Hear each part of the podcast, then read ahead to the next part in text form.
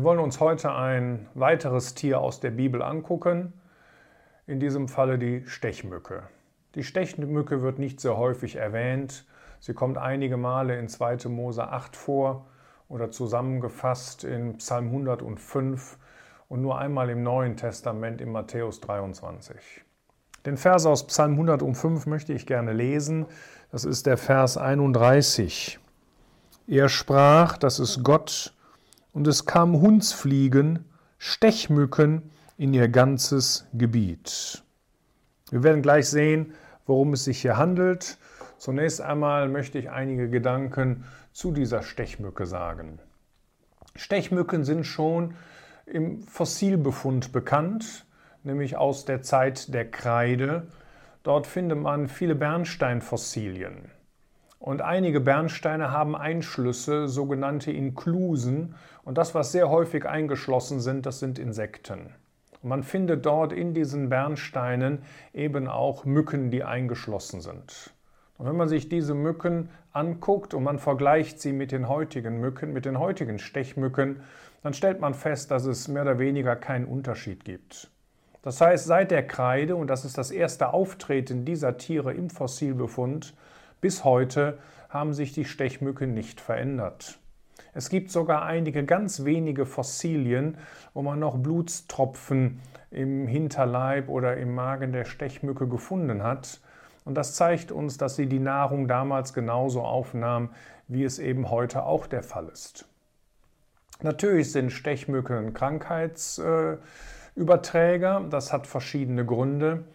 Das zeigt uns auch, dass sie in der Schöpfungswoche nicht so erschaffen worden sind. Denn da sagt Gott am Anfang, am Ende der Schöpfung, am Ende dieser sechs Tage, und siehe, es war sehr gut. Das heißt, Gott hat nach dem Sündenfall noch einmal in seine Schöpfung eingegriffen und hat dabei auch die Mücken verändert, eben zu Lebewesen, die Stechmücken wurden, das heißt, die dann eben auch Blut als Nahrung aufgenommen haben. Da sie aber das Blut nicht so ohne weiteres durch ihren engen Stachel ansaugen können, spritzen sie gleichzeitig noch einen Blutverdünner. Und dadurch werden eben auch Bakterien oder andere Krankheitserreger übertragen. Und das ist eben der Grund, warum viele Stechmücken auch äh, Krankheitsüberträger sein können. Die Stechmücken an sich haben geniale Eigenschaften. Es gibt ungefähr 3600 verschiedene Arten aber sie besitzen alle das sogenannte Johanstonsche Organ. Das ist ein Sinnesorgan, das sich im zweiten Fühlerglied, also im Antennenglied befindet. Ähm, der Reiz dabei ist die Ablenkung dieses langgestreckten Antennenschafts, nämlich gegen die kugelförmige Antennenbasis. Und dort befinden sich dann die Rezeptoren, das heißt diejenigen, die diese Ablenkung messen können, diese Sinnesorgane, die die Ablenkung messen können und dann diese Information weiter an das Gehirn leiten. Äh, man ist sogar in der Lage, eine Ablenkung von nur einem Nanometer zu messen. Und das ist natürlich wahnsinnig genau, denn das bedeutet, dass ich eine Borstenablenkung von ungefähr 0,01 Grad habe. Dafür ist eine wahnsinnig geringe Energie von ungefähr 10 hoch minus 19 Joule nur erforderlich. Das sagt einem natürlich jetzt oder den meisten wahrscheinlich nicht so viel, aber das ist nichts anderes, als dass die Stechmücke in der Lage ist, eine sich annähernde Kröte ähm, durch ihren Atem zu bemerken daran wir, kriegen wir schon ein kleines Empfinden, wie hochempfindlich dieses Organ ist. Es ist eigentlich einer der leistungsfähigsten Bewegungsdetektoren, äh, die es überhaupt gibt. Sie werden nicht nur dafür eingesetzt, es gibt zum Beispiel auch Taumelkäfer, die legen beim kreiselnden Schwimmen ihr verdicktes zweites Antennenglied auf die Wasseroberfläche. Es funktioniert so ähnlich wie eine Echolotpeilung. Und dadurch können andere Objekte ähm, und die reflektierten Wellen durch andere Objekte können so ausgewertet werden. Das heißt, der Taumelkäfer ist in der Lage, auf diese Art und Weise Hindernisse zu erkennen oder eben auch ähm, andere Tiere, die sich dort im Wasser befinden. Also es ist etwas Geniales, womit Gott diese Tiere ausgestattet hat. Bei anderen äh, Insekten, da dient das Johann-Stonsche Organ zur Feinsteuerung in der Fluglage.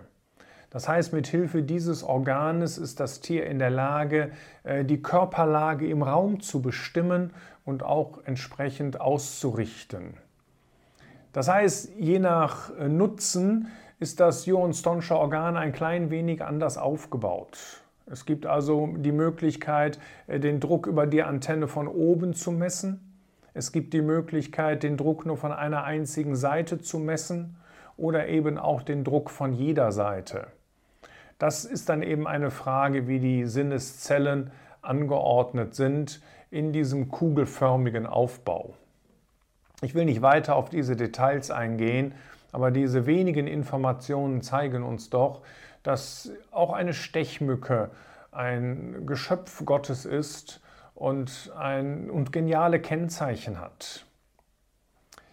Ähm, in der Bibel, wie gesagt, finden wir die Stechmücken ausschließlich, äh, wenn es um die Plagen geht im Alten Testament. Es handelt sich um die dritte Plage, das heißt, zuerst kamen die, oder als zweite Plage kamen die Frösche und anschließend wurden die Stechmücken hervorgebracht. Gott wollte dadurch sein Wunderhandeln beweisen und zeigen, dass er der allmächtige Gott ist und wollte den Pharao motivieren, dass er sein Volk wirklich ziehen ließ.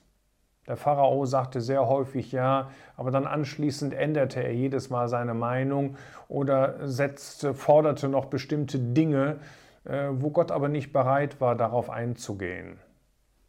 Jedenfalls ist Gott in der Lage, aus dem Staub der Erde diese Stechmücken hervorkommen zu lassen. In 2. Mose 8 liest man das sehr deutlich und die Zusammenfassung war ja in Psalm 105. Und da heißt es, und der Herr sprach zu Mose in Vers 12 von 2. Mose 8, sprich zu Aaron, strecke deinen Stab aus und schlage den Staub der Erde, und er wird zu Stechmücken werden im ganzen Land Ägypten. Und sie taten so, und Aaron streckte seine Hand mit seinem Staub aus und schlug den Staub der Erde, und die Stechmücken kamen über die Menschen. Gott ist also in der Lage, hier aus dem Staub der Erde die Stechmücken hervorzubringen. Etwas Ähnliches haben wir schon gesehen im ersten Buch Mose, nämlich im zweiten Kapitel, wenn es darum geht, dass Gott den Menschen erschuf. Dann heißt es in 1. Mose 2, Vers 7, und Gott, der Herr, bildete den Menschen Staub vom Erdboden. Aber das reicht noch nicht, damit hat er zwar den Menschen geformt, ich sage mal, damit war die Chemie des Menschen festgelegt, aber damit lebte der Mensch noch nicht. Es muss noch etwas Zweites kommen und das ist, dass Gott ihm etwas von sich selbst gibt. Denn Gott ist jetzt derjenige in 1. Mose 2, Vers 7, der in die Nase des Menschen seinen Odem, seinen Atem des Lebens einhaucht. Und dann lesen wir erst, und der Mensch wurde eine lebendige Seele. Das heißt, Gott ist derjenige, der in der Lage ist, aus toter Materie Leben zu erschaffen. Die Zauberer an dem Hof des Pharaos, zwei werden uns sogar im Neuen Testament in 2 Timotheus 3, Vers 8 mit Namen genannt, nämlich Jannes und Jambres, die dachten, wir können das auch, was Gott kann. Und sie nehmen ebenfalls einen Stab und schlagen auf den Staub äh, der Erdoberfläche. Das Ergebnis ist, dass sich nichts tut. Die Idee war natürlich vom Prinzip her sehr naiv, denn es gab jetzt schon Milliarden von Stechmücken, die Gott aus dem Staub des Erdbodens hervorgebracht hat. Und dann dachten die Zauberer, naja, da machen wir noch ein paar dazu. Aber sie konnten es eben nicht, weil sie nicht in der Lage dazu waren. Wovon spricht das Ganze? Auf der einen Seite zeigt es uns, dass Gott allmächtig ist und dass es für Gott eine Kleinigkeit ist, aus dem Staub des Erdbodens Leben zu erzeugen. Gott ist unendlich groß und Gott ist derjenige, der die Macht über den Tod, aber auch über das Leben hat. Auf der anderen Seite zeigt es uns aber auch, dass Jannes und Jambres, diese beiden Zauberer, Nachahmer sind. Sie sind ein Bild von der heutigen Christenheit. Auch die heutige Christenheit meint, wenn man eine äußere Form der Gottseligkeit hat, das heißt, bestimmte Dinge, die einen echten Christen Kennzeichen nachahmt, dann hat man vielleicht auch eine Beziehung zu Gott. Aber da sagt die Bibel, das ist absolut nicht wahr. Denn um ein Christ zu sein, genügt es nicht, das Tun anderer Christen oder sogar das Tun Gottes nachzuahmen. Ja, das heißt, man kann viele, viele gute Dinge tun, man kann viele christliche Vereinigungen unterstützen, man kann sogar in der Bibel lesen, man kann auch viele gute Werke tun, aber dadurch ist man noch lange kein Christ. Das erweckt zwar den Anschein, als würde man Gott gehören, und vielleicht täuscht man sich selbst, aber andere ganz sicher. Aber das ist nicht, das ist keine echte lebendige Beziehung zu Gott. Das, was man braucht, ist ein wahrer, ein aufrichtiger Glaube, ein echtes Sündenbekenntnis. Und nur wenn man das hat, dann hat man eine echte Beziehung zu Gott und dann bekommt man von Gott das ewige Leben geschenkt. Das heißt, diese Zauberer und diese Stechmücken, die erinnern uns daran, es reicht nicht, Gott nachzuahmen. Es reicht auch nicht, Christus nachzuahmen, sondern man braucht eine echte, lebendige Beziehung zu ihm. Das heißt eine echte Umkehr. Davon hängt das ewige Schicksal ab, ob ich mich für Gott entschieden habe oder nicht.